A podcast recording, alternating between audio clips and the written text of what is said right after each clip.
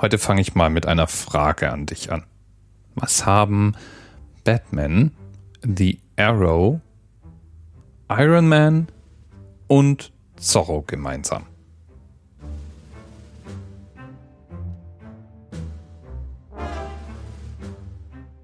Ich will dich gar nicht zu lange auf die Folter spannen. Sie haben gemeinsam, dass wir sie als Superhelden wahrnehmen. Das heißt, sie tauchen oft in diesen Marvel- oder DC-Comic-Superhelden-Universen auf. Alle sind mehr oder weniger kostümiert und alle bekämpfen irgendwelche Schurken, das Böse oder wehren ganz allgemein irgendwelche Gefahren ab. Und dann, ja, obwohl wir sie irgendwie in diesem Superhelden-Kontext wahrnehmen, gibt es noch eine Gemeinsamkeit.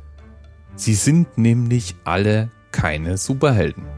Das sind ganz normale Menschen in einem Superheldenkostüm.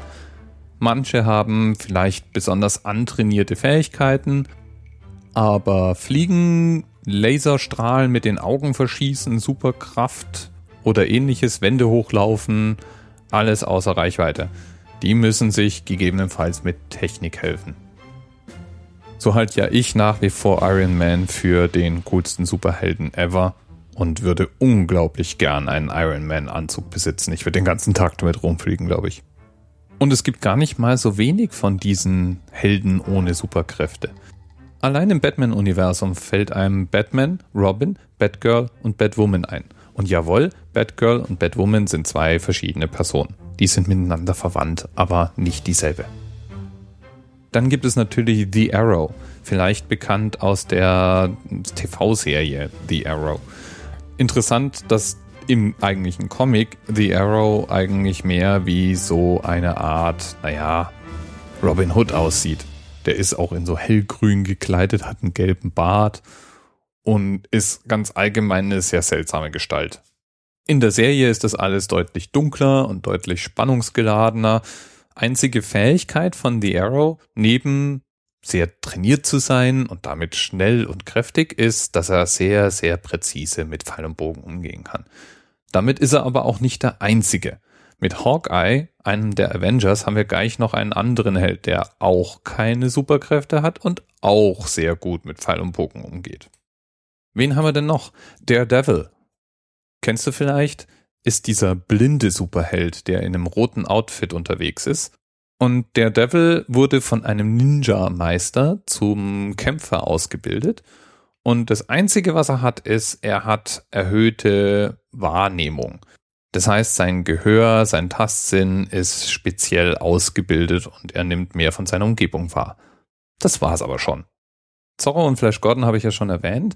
Was ganz witzig war, Iron Man da gibt's nicht nur einen, es gibt noch einen zweiten, nämlich War Machine.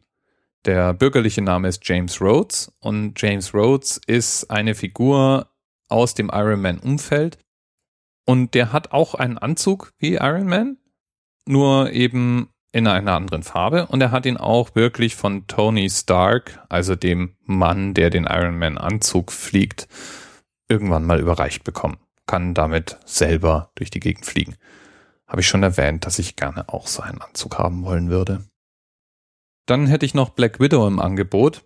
Eigentlich mal eine Auftragskillerin und Spionin. Kann nichts Besonderes, außer eben besonders gut Auftragskillern und spionieren. Dann hätten wir noch Elektra, die anders als der Name nahelegt, wirklich auch keine sonderlichen Fähigkeiten hat. Oder auch The Punisher, einem normalen Menschen, der irgendwann beschlossen hat, das Recht und Gesetz in die eigenen Hände zu nehmen. Und das ist der rote Faden in all diesen Geschichten. Wir reden nämlich hier von sogenannten Vigilantes oder Gesetzlosen, die einfach mal selber das Gesetz in die Hand nehmen und Unrecht, vermeintliches Unrecht aus der Welt schaffen oder Straftäter jagen und dergleichen mehr und sich damit über Recht und Gesetz, über die Polizei, über den Staat stellen. Weil das für sich natürlich auch wieder illegal und verboten ist und mit Verfolgung geahndet wird, müssen die maskiert durch die Gegend laufen. Und so haben wir den Bogen gespannt zu den Superhelden, die ja auch meistens eine geheime Identität haben und in ihrer Maske dann ihre guten Taten verbringen. Wenn man sich jetzt also die Comics von The Arrow und Batman durchliest oder die anderen Figuren, die ich aufgezählt habe, anschaut, könnte man ja auf die Idee kommen, alles, was notwendig ist, um ein Superheld zu sein, ist viel Sport machen, Kampfkunst, Schwerter kommen immer cool, Pfeil und Bogen funktioniert klasse und wenn man zufällig einen Ninja-Meister kennt, der einen ausbilden kann, Bombe. Und dann? Ja dann. Albernes Outfit angeworfen, raus und los geht's mit den guten Taten. Wenn du dann auch noch zufällig Milliardär bist, dann kannst du dir natürlich auch noch ein tolles Bettmobil machen lassen und äh, fancy Pfeile und so weiter. Aber das ist eigentlich alles zweitrangig. Was wichtig ist, ist cooler Body, cooles Outfit und los. Und weil es auf dieser Welt keine wirklich guten Ideen gibt, die nicht schon mal irgendjemand vor einem gehabt hat, hatte auch diese Idee schon mal jemand. Und da sind wir auch beim ersten dokumentierten Fall eines sogenannten Real-Life Superheroes. Zum Beispiel den angeblich 97 zum ersten Mal offiziell beschriebenen mexikanischen Helden Super Barrio. Der trägt rote Stretchhosen und eine gelbe Wrestlermaske und läuft durch Mexico City, um die Community vor dem Bösen zu beschützen. Und Super Barrio ist nicht allein. Oh nein. In Australien gibt es Captain Australia, der fast so aussieht, als wäre er Captain America, aber natürlich hat er ein anderes Schild. Klar. In Südlondon gibt es einen Mann namens Broomley Batman, der dort verschiedene Menschen schon vor Gangs und Räubern geschützt haben soll die mit Abstand größte Real-Life-Superhero-Community, und warum wundert mich das jetzt hier nicht, äh, gibt es in den Vereinigten Staaten. Und das reicht von bizarren Comedy-Figuren bis hin zu Figuren, die es wirklich richtig ernst meinen. Die Mehrheit dieser Real-Life-Superheroes ist allerdings eher entspannt unterwegs, geben Essen an Obdachlose aus oder wollen auf ein spezielles Thema hinweisen und aufrütteln, sind also mehr Promotion als richtiger Superheld. Und wenn diese Superhelden dann eben doch eingreifen und versuchen, selber Kriminellen das Handwerk zu legen, dann ist die Polizei meistens not amused.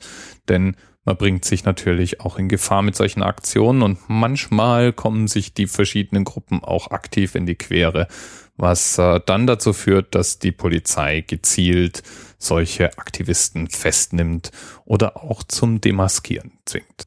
All das hält unsere tapferen Superhelden aber nicht davon ab, für Recht, Gesetz und Gerechtigkeit auf der Straße zu sorgen. Und deswegen gibt es zum Beispiel auch eine offizielle Konferenz, nämlich eine jährliche Versammlung von Real-Life Superheroes in den Vereinigten Staaten auf dem Times Square namens Superheroes Anonymous. Wow. Und wenn ich mir das so überlege, ich bin ja der Meinung, nachdem ich ja hier in Frankfurt lebe, was ja oft mal gerne als Manhattan bezeichnet wird, ich finde, hier braucht es auch so einen Superhelden. Freiwillige vor. Bogenschießverein gibt's hier. Kampfsportarten kann man lernen. Alles, was es braucht, ist jemanden, dem irgendwelche eng anliegenden Latexklamotten nicht zu peinlich sind und der dann gewillt ist, das Verbrechen in den Straßen von Frankfurt erbarmungslos niederzukämpfen. Bis bald. TMRS 10, 9, 8. The experience of 47 individual medical officers. Was hier über die Geheimzahl der Illuminaten steht. Und die 23. Und die 5. Wieso die 5? Die 5 ist die Quersumme von der 13.